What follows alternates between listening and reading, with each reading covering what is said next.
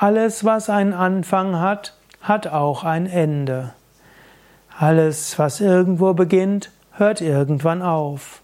Alles, was du aufgebaut hast, wird am Ende irgendwann wieder sich auflösen. Jedes Lebewesen findet sein Ende mit dem Tod. Jedes Projekt hat irgendwann ein Ende. Alle menschlichen Bestrebungen kommen irgendwann zum Ende. Und das ist eine Tatsache der Vergänglichkeit, derer man sich bewusst machen sollte. Manchmal ist es tröstlich. Jedes Leiden hat ein Ende. Jeder Schmerz hat ein Ende. Jede schwierige Situation geht irgendwann zu Ende. Aber es ist auch ein Trost, wenn nämlich die schönen Situationen zu Ende gehen. Und so gilt es, die Wechselfälle des Lebens zu akzeptieren und loszulassen. Glücklicherweise gibt es aber auch etwas, was kein Ende hat und keinen Anfang.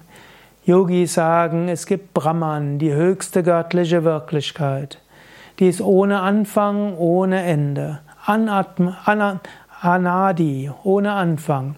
Und Ananta, ohne Ende.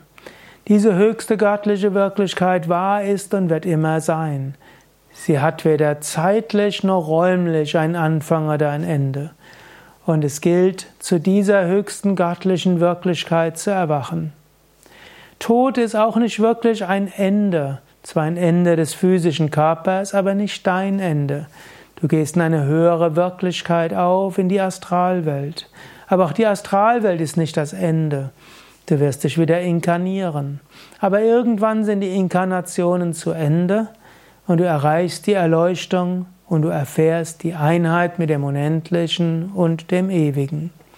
Strebe nach dem, was kein Ende hat, und auf dem Weg dorthin akzeptiere die Vergänglichkeit. Genieße solange es schön ist, aber hafte nicht daran. Verzweifle nicht am Unschönen, auch das hört irgendwann auf. Aber sei dir bewusst, inmitten von allem Schönen und Nichtschönen, inmitten aller Veränderungen, gibt es ein ewiges und ein endliches. Das gilt es zu verwirklichen.